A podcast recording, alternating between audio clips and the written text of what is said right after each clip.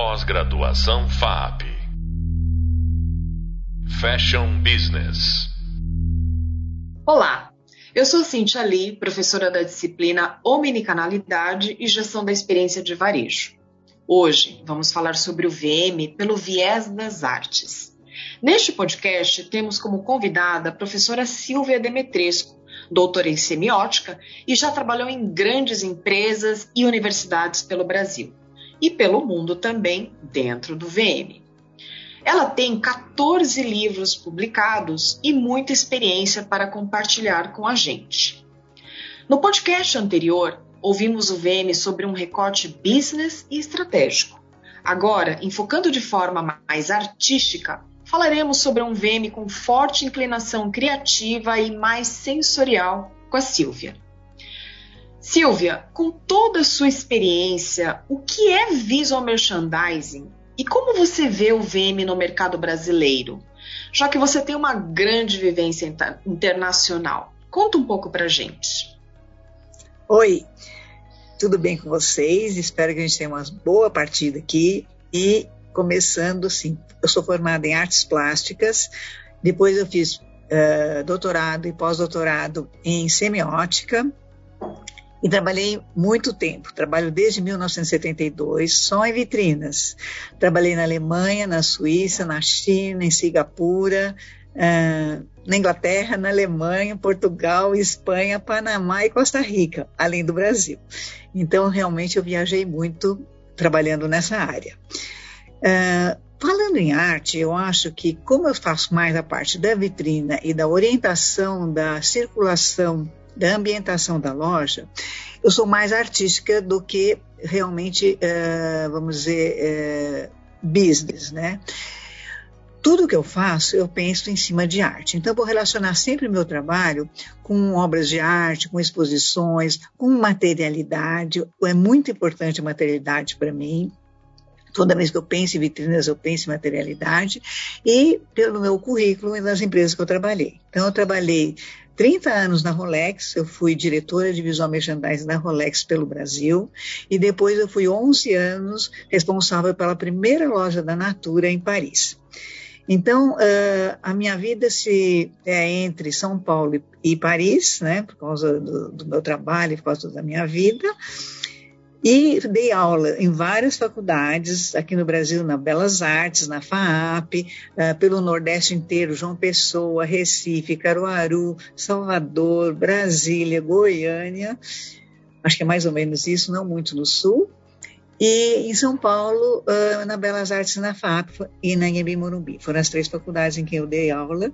E por acaso eu tenho muitos alunos por aí espalhados, alguns já VMs bem mais importantes do que eu, eu diria, com muita bagagem, que aprenderam bastante. E eu tenho orgulho uh, de ter todos esses alunos que me acompanham e que a gente às vezes trabalha juntos ainda. Uh, toda vez que a gente pensa em visual merchandising, não é só a vitrina. Quando eu comecei, chamava-se vitrinismo e era só a vitrina. Depois foi se espalhando e a gente começou a fazer visual merchandising, que é a vitrina e a loja inteira. Então a gente não trabalha mais só a vitrina, mas trabalha a loja inteira.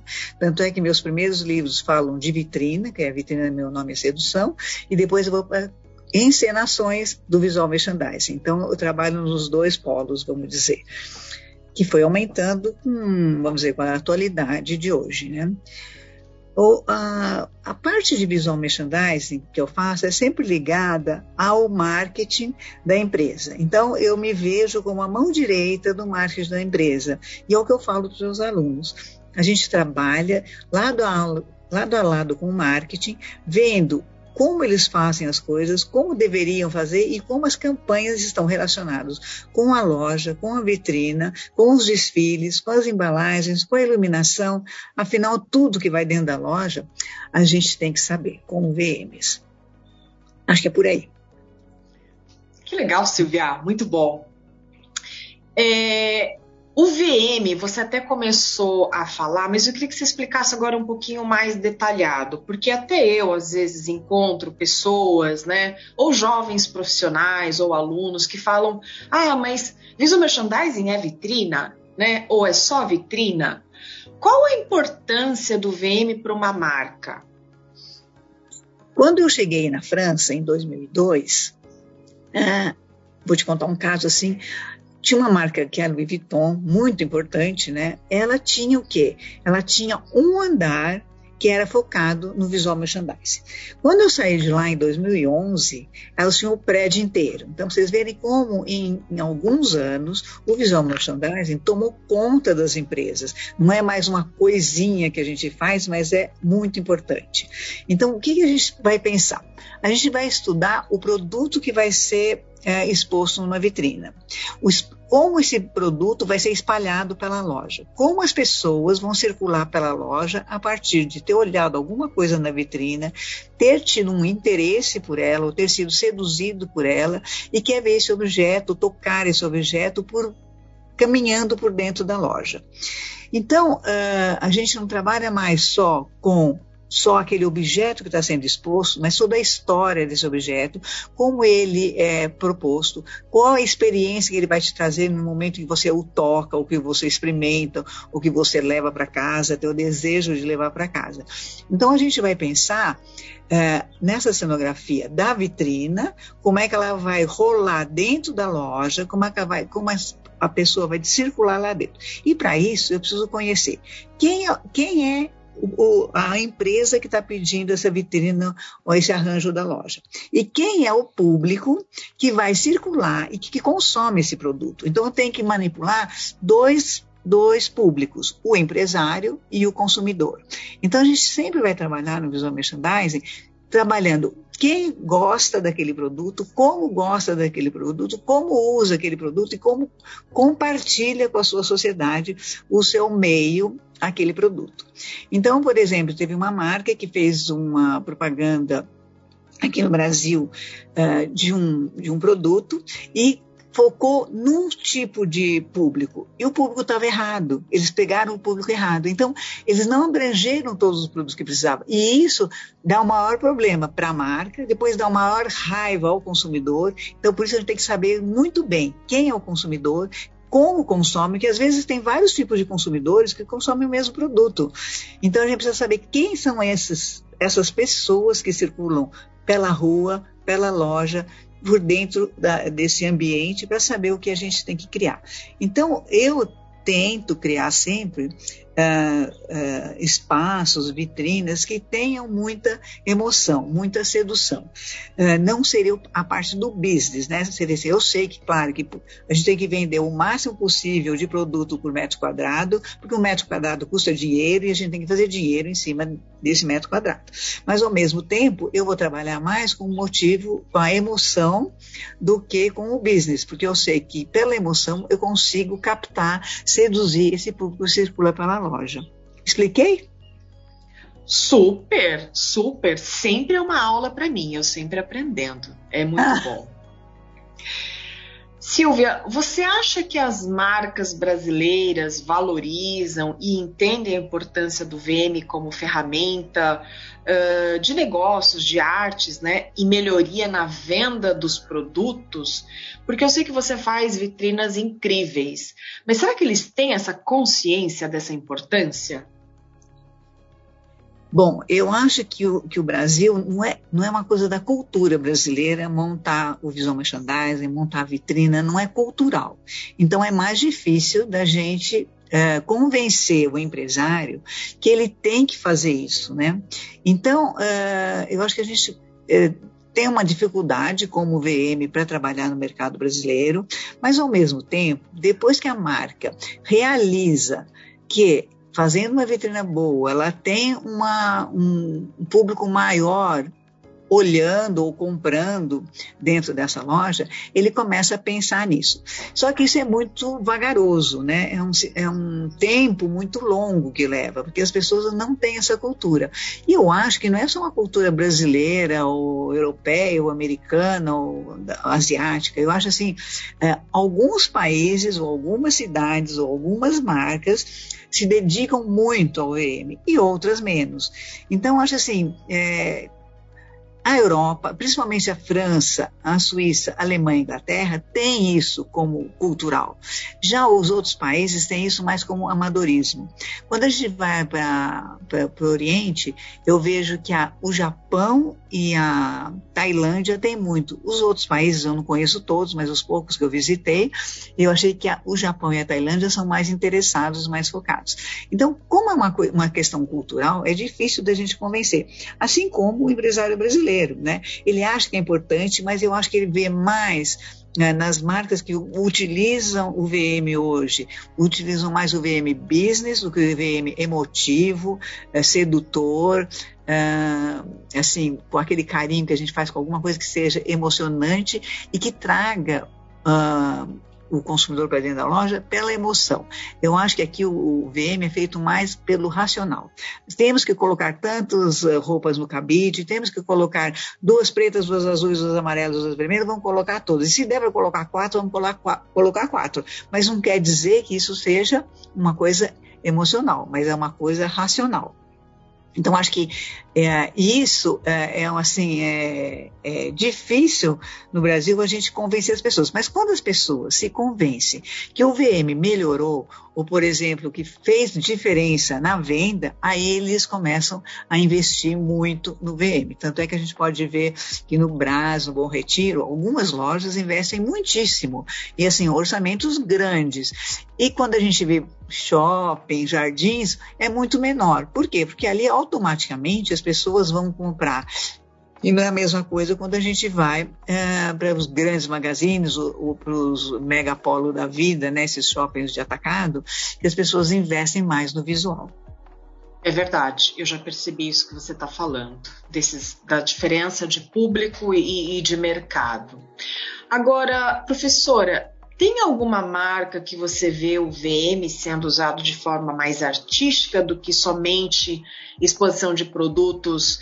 Acho que você poderia falar exemplos de Brasil e até fora.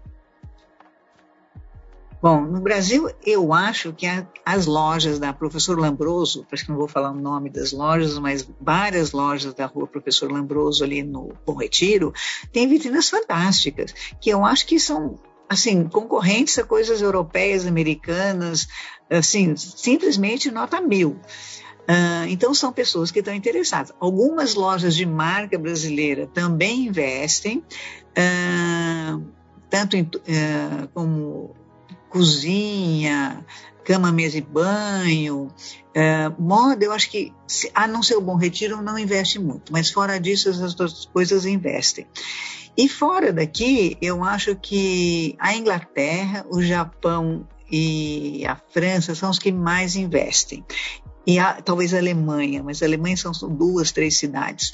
Então, são, mas são investimentos grandes. Mas, ao mesmo tempo, quando a gente pensa que na Europa eles vão gastar entre 1.500 e 2.500 euros por vitrina, se a gente multiplica aqui por cinco, também não é tão grande e eu acho que muita gente no, no numérico, né, de R$ 2.500 ou R$ 1.500, investe e fazem coisa boa. Então, acho que dá para fazer coisa boa com um orçamento relativamente pequeno, porque a vitrina é sempre efêmera. Então, na vitrina, a gente vai usar, usar coisas que se desmancham, que desaparecem, que são sobras, são retalhos, sucatas. Então a gente consegue fazer alguma coisa que seja boa com um orçamento pequeno. Já na displayagem, na, na, no visual merchandising, na ambientação da loja, é mais complicado. A gente tem, o gasto é muito maior, a gente tem que pensar na circulação, tem que pensar nos displays, nas araras, nos looks, na, nas paredes, então o investimento é bem grande. Mas aos poucos, eu acho que as marcas acabam investindo. Então, algumas marcas Uh, eu vejo que investem bastante lingerie, móveis, cama, mesa e banho, uh, talvez. Mas moda eu acho mais, assim, sinceramente, eu acho que é menor o investimento do que poderia ser. Na, no, nas outras coisas, eu acho assim, a gente consegue fazer coisa boa. Aqui no Brasil, eu acho que o pessoal tem muita inventividade, inventividade, consegue criar coisas diferentes, com coisas baratas, talvez até mais criativas que lá fora. Acho que é por aí. Que legal, interessante esse seu olhar, ainda mais vindo com o overview internacional. Agora me fala uma coisa, uh se você puder citar nomes, ou você pode citar né, algumas características, qual VM que você gosta muito, alguma marca aqui no Brasil, e marcas lá fora também, pode ser mais do que uma, que você fala, Cíntia, toda vez que eu visito este local, este ponto de venda, eu fico realmente encantada, porque é tudo muito bem pensado, é feito, né? E, e tem essa carga emocional e sensorial sendo pensada. Então, eu acho que aqui no Brasil, uma das marcas que eu acho que trabalha muito bem é a Granado. Granado trabalha bem com a história da marca, com a história de cada um dos seus produtos, que seja perfume, que seja vela, que seja maquiagem. Uh, eu acho que eles trabalham muito bem, eles trocam rapidamente as vitrinas, porque a gente sabe que depois de 20 dias uma vitrina não tem mais esperança, ninguém mais olha. Outras marcas que eu gosto é a Tramontina, eu gosto da Richas, gosto da John John, uh, gosto da Tânia Bulhões, uh, às vezes, algumas marcas de lingerie são melhores, ah, algumas são melhores que outras, mas também gosto de algumas. Tem, tem, marcas que desapareceram que eram muito boas também, né? Se a gente pensa lá atrás na Zump, né? A Zump era totalmente fora do esquema, né? Ela era adiantada a fazer lá atrás o que a gente faz hoje. E lá fora, eu acho que eu gosto da da Nicholson em Londres, Fortune Mason em Londres, a Selfridges.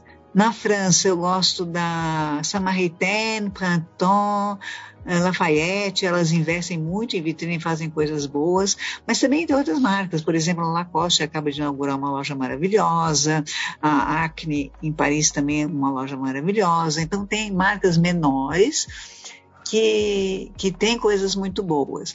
Na, na Alemanha, algumas marcas, mas eu não vou lembrar os nomes, porque é tudo nome difícil.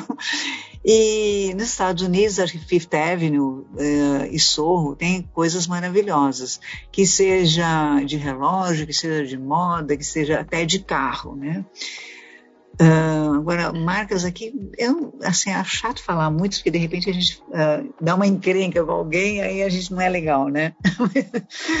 Verdade. Mas mais ou menos isso. Silvia, e assim, dentro do seu olhar, Uh, existe algum segmento que você fala, Cíntia, esse segmento, por exemplo, beleza ou calçados, ele é mais desenvolvido, ele se preocupa mais, uh, do que outros? Por exemplo, sei lá, brinquedo, joias. Como é que você enxerga esses segmentos? Em, trabalhando visual merchandising, vitrina, dentro de loja, exposição de produto?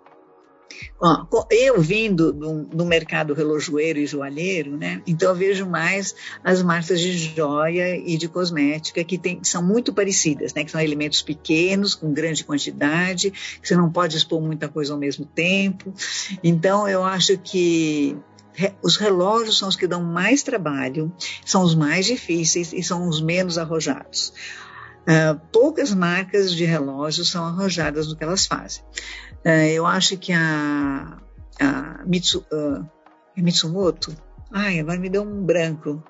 Ah, as joias japonesas, Mikimoto, Mikimoto. A hum. Mikimoto é fantástica. Uh, algumas lojas uh, na Suíça são fantásticas também, que são, são do, do, grupo do Richemont, que fazem vitrinas muito boas de joia. A cosmética também se foca muito no que ela faz. A L'Oréal, a Lancôme, a Natura, a Granado, são marcas que focam muito e fazem coisas muito boas quando elas trabalham na cosmética. Eu acho assim que a moda, as, as calçados, brinquedos, eles usam um pouco de coisa demais dentro de uma vitrina. Como não é muito o meu foco, não é muito onde eu trabalho, é, eu acho mais difícil é, dizer quem são os melhores. Mas, por exemplo, lojas de tecido também são lojas que trabalham muito bem os tecidos, né? No mundo inteiro, não é só aqui. acho que que mais? Mas acho que é mais ou menos esse, esses dois grupos grandes, acho que é cosmética, porque às, às vezes a gente vê que até farmácia se preocupa com uma vitrina, né? Quando ela não precisava necessariamente se preocupar com a vitrina. É verdade é verdade. É, eu também já percebi uh, que alguns segmentos, mesmo de moda, a vitrina não tem tanto uh, cuidado, ou talvez não exista tanto investimento. Talvez, eu não sei se por causa do número de lojas, né? Mas, é, sem citar nomes, mas assim, em geral, algumas lojas grandes de, de magazine, ou mesmo lojas grandes de esporte, eles têm produtos incríveis, mas a vitrina, ela não tem talvez aquela carga de preparo, né? Uh, ou de cenografia. Você já percebeu alguma coisa assim? É, eu, eu acho assim, se a gente trabalha com, a, com as multimarcas, vamos dizer, nos megapolos da vida, né, esses grandes shoppings, a gente tem coisa boa, porque eles põem pouca coisa na vitrine. O problema da moda é que eles querem colocar muita coisa, muitos loops na vitrina, o que não deixa a vitrine assim visualmente muito simpática.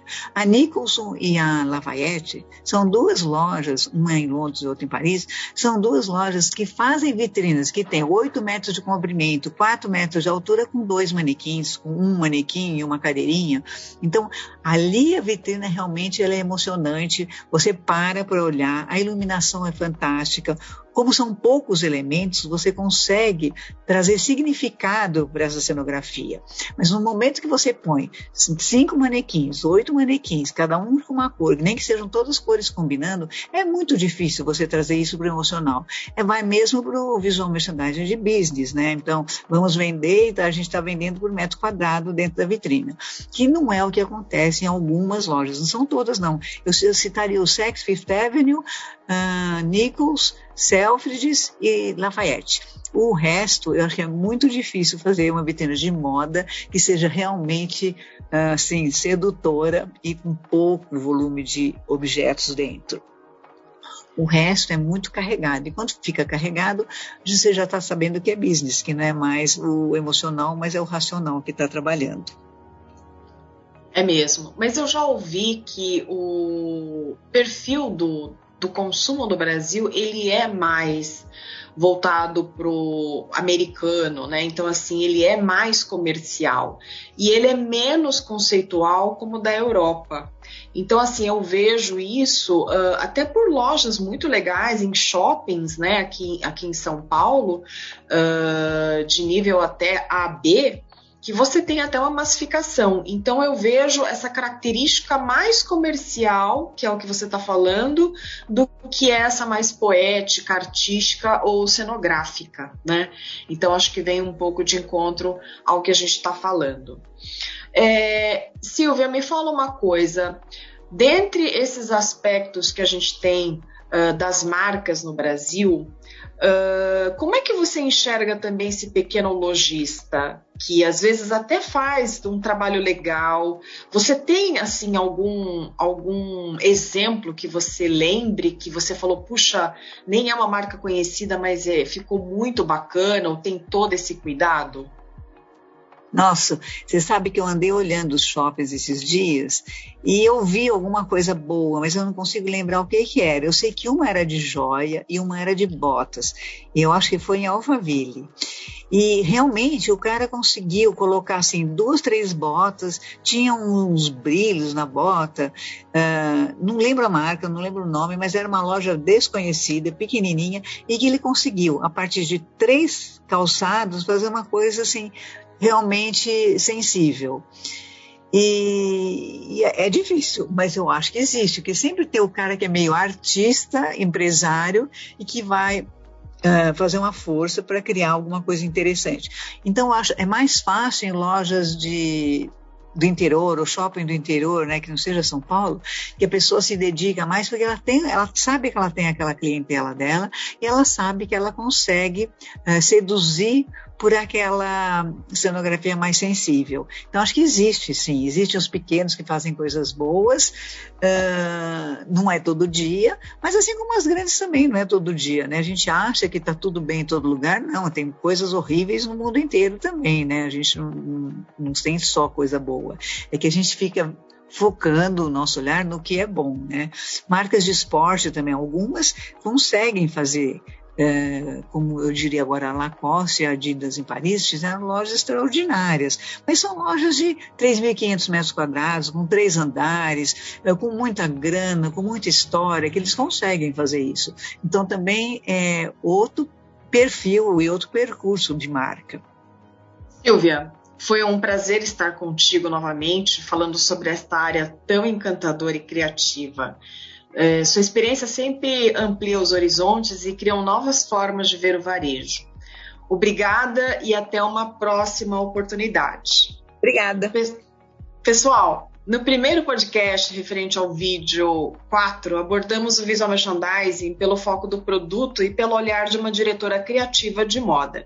Isso nos orienta e esclarece que há metodologias que podem facilitar o processo de estruturação do setor que vem organizado desde sua origem até chegar na loja para ser apresentada ao cliente. No segundo podcast, referente ao vídeo 4, nossa convidada abordou o VM pelo viés de cenografia e arte, completando o entendimento de uma área que não se limita somente à exposição do produto, mas a tudo que envolve ele, seja pendurado na arara, o vestido no manequim que ficava na vitrine. A riqueza das áreas que compõem o VM são ricas e interessantíssimas. Bom, chegamos ao fim de nosso hub sonoro. Espero que vocês possam aplicar as técnicas e ensinamentos compartilhados nestes podcasts com muita desenvoltura. Obrigada pela participação e continue a reforçar os estudos pelo e-book, pelas leituras e exercícios práticos. Bom curso! Pós-graduação FAP Fashion Business.